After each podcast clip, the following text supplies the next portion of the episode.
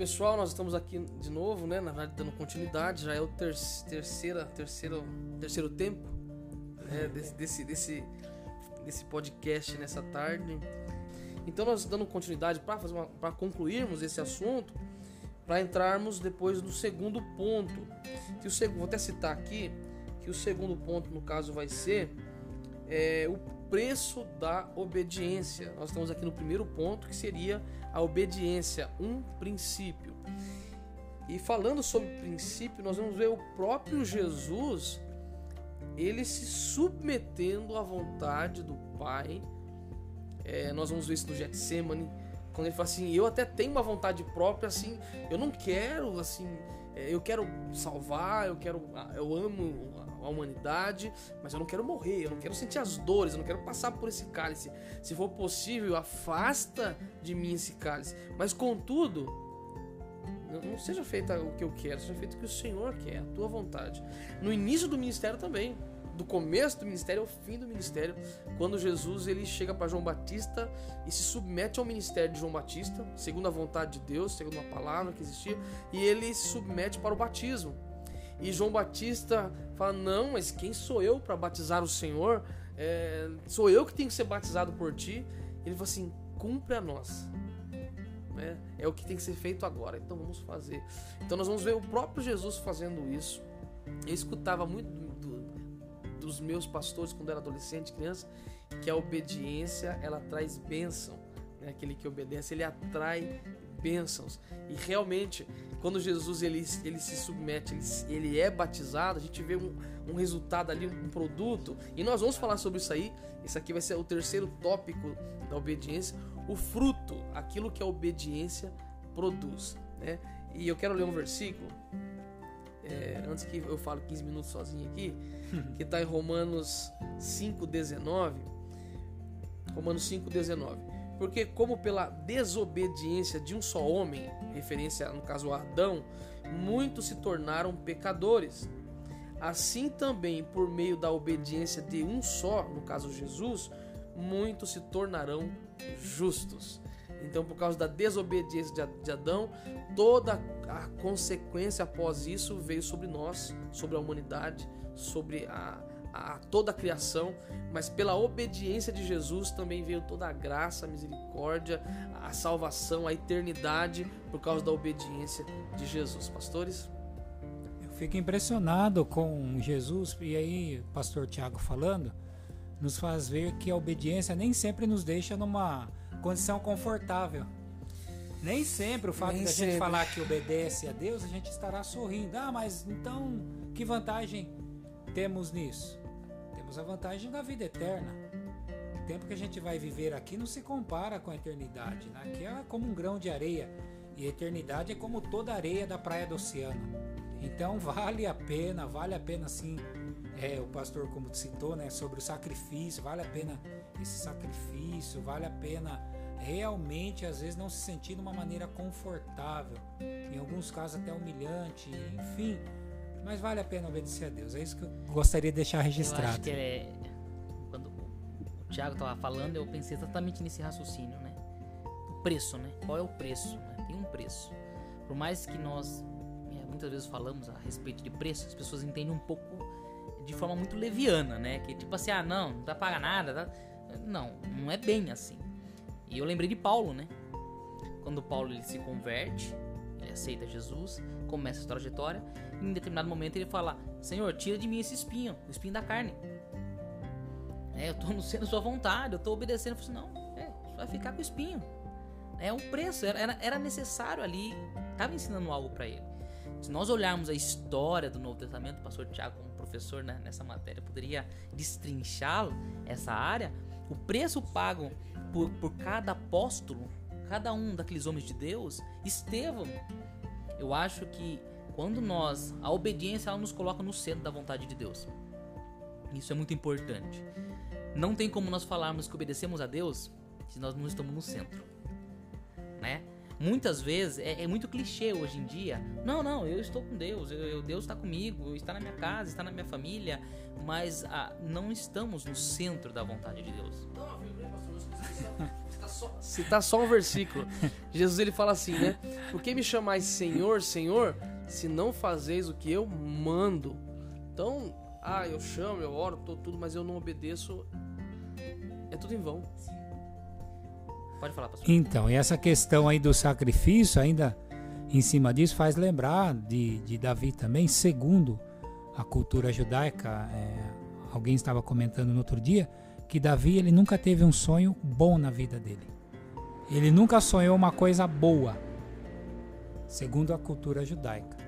Então, às vezes a pessoa pensa que, ah, homem segundo o coração de Deus e tal. Glória a Deus por isso, porque foi o próprio Deus que declarou isso. Vai ver o que ele viveu.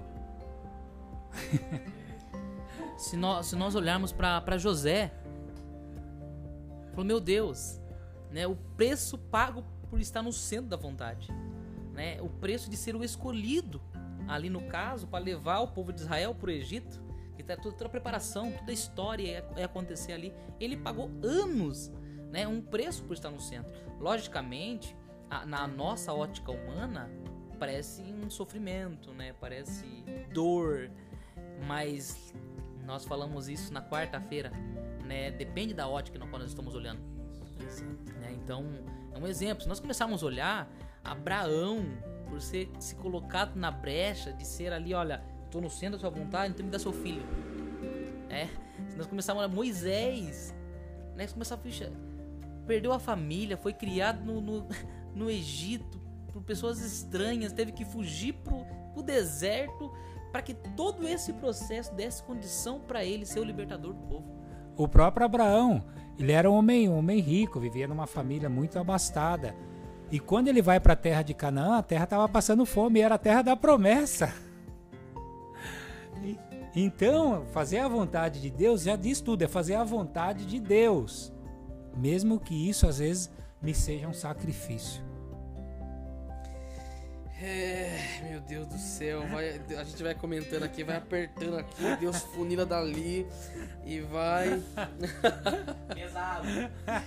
Ai, Jesus, na verdade nós já começamos a falar sobre o segundo ponto, que no caso é o preço da obediência. E eu queria citar aqui 1 Pedro, é, saindo do preço, falando um pouco sobre o, o, o produto da obediência. É, 1 Pedro 1, 22 que fala: Tendo purificado a vossa alma pela obediência. E foi tão gostoso de ler aqui, porque assim como a desobediência é o pecado, mancha, macula, é, nos afasta de Deus e tudo mais, a obediência gradativa, porque é, é, passo a passo, é dia após dia uma obediência, às vezes parece que é tão pequeno, nossa, eu vou fazer, Deus mandou é, vou até não tô com perseguição com mulher, nem brigado com a minha esposa, viu? Mas tem um versículo, pastor, que me veio agora aqui, é, para ajudar nesse aqui, que fala assim: mulher santifica o homem no silêncio. Que a mulher até no silêncio santifica, né? Então parece algo tão, tão, tão bobinho, mas na, eu tô obedecendo a Deus. Não, agora eu tô quieto. Não, agora eu tô.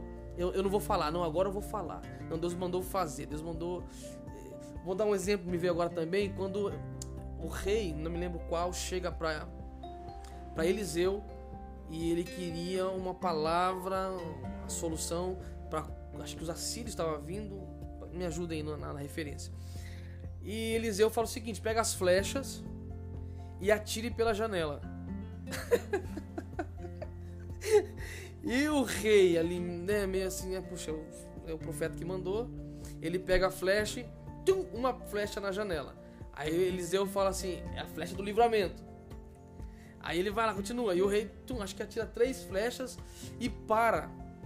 O profeta fica zangadíssimo. Assim: era para você ter continuado e jogado essas flechas, porque você, você teria aniquilado os inimigos. Agora você vai só feri-los. Um simples ato de lançar flecha era um ato profético que estava tendo uma liberação no mundo espiritual. Então existem coisas que às vezes Deus nos dá uma palavra, uma direção que Deus dá no culto. Vai, não vai. Faça, não faça. É, tal. A gente fazendo, nós estamos purificando a nossa alma, a nossa vida. Nós estamos com... E é fé também, tá ligado à fé, né? É acreditar. Porque se eu não acredito, eu não obedeço. Sim. Né? Mas aquele simples ato que parece ser algo muito singelo, ele tem uma a obediência tem tanto a obediência como a, a, a, desobediência no mundo espiritual ela fala muito muito alto.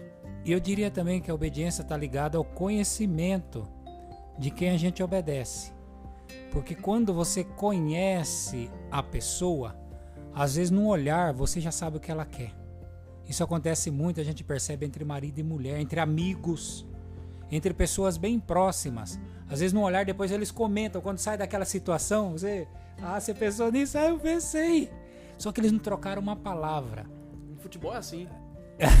é, olhou, opa, Isso, o fato. Ronaldinho Gaúcho. Exatamente, o fato de se conhecerem, o fato de se conhecerem é, contribui muito para essa aproximação. Eu creio que também a obediência ela caminha por aí. Quando a gente conhece, a gente sabe o que a pessoa quer e a gente ama, a gente vai querer fazer o que a pessoa quer e agrada. Eu até lembrei de outra passagem muito dramática, que é a de. Não me lembro agora o nome do profeta. Que Deus fala assim: vai lá, profetiza contra o rei e ele vai profetiza, se eu não me engano, o altar quebra e tudo mais. E ele fala assim: olha, quando chegar lá, você não come pão, não beba água, não para, não fala com ninguém, algo do tipo. E o profeta vai legal, certinho, faz o que tem que fazer. Na volta ele encontra com outro profeta. O profeta velho. É. e o profeta fala assim: ó, oh, Deus mandou eu vir falar com você aqui. Vamos lá pra casa, vamos, né, vamos vamos tomar né, com um café, vamos fazer uma coisa lá. Ele disse, ó, Deus falou que não era pra nem comer, nem beber na cidade, não era pra fazer nada. Era pra entrar, profetizar e sair. E o profeta, não, mas eu também sou profeta. Eu também sou profeta. Deus falou comigo enquanto você estava lá. E ele descumpriu a primeira ordem de Deus. Sabe, Deus, ele. O Espírito ele nos dá discernimento do que nós temos que fazer.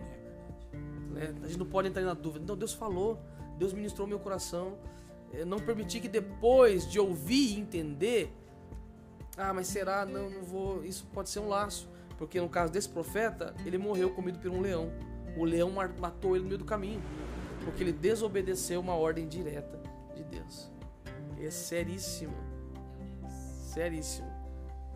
Como é que tá o nosso tempo? Então nós vamos finalizar. Alguém quer concluir alguma coisa? É, nós vamos concluir então esse, esse aqui é o terceiro podcast desse primeiro ponto que no caso foi deixa eu ver aqui obediência é um princípio. E nós vamos é, depois entrar fazer um próximo podcast falando sobre o preço da obediência. É, quero agradecer aqui o pastor Claudemir, pastor Leonardo, pastor Felipe, esse tempo maravilhoso. E vocês também que assistiram, vão assistir, ouvir. É, fique conosco, logo mais nós vamos liberar mais conteúdo em nome de Jesus. Um abraço e Deus abençoe.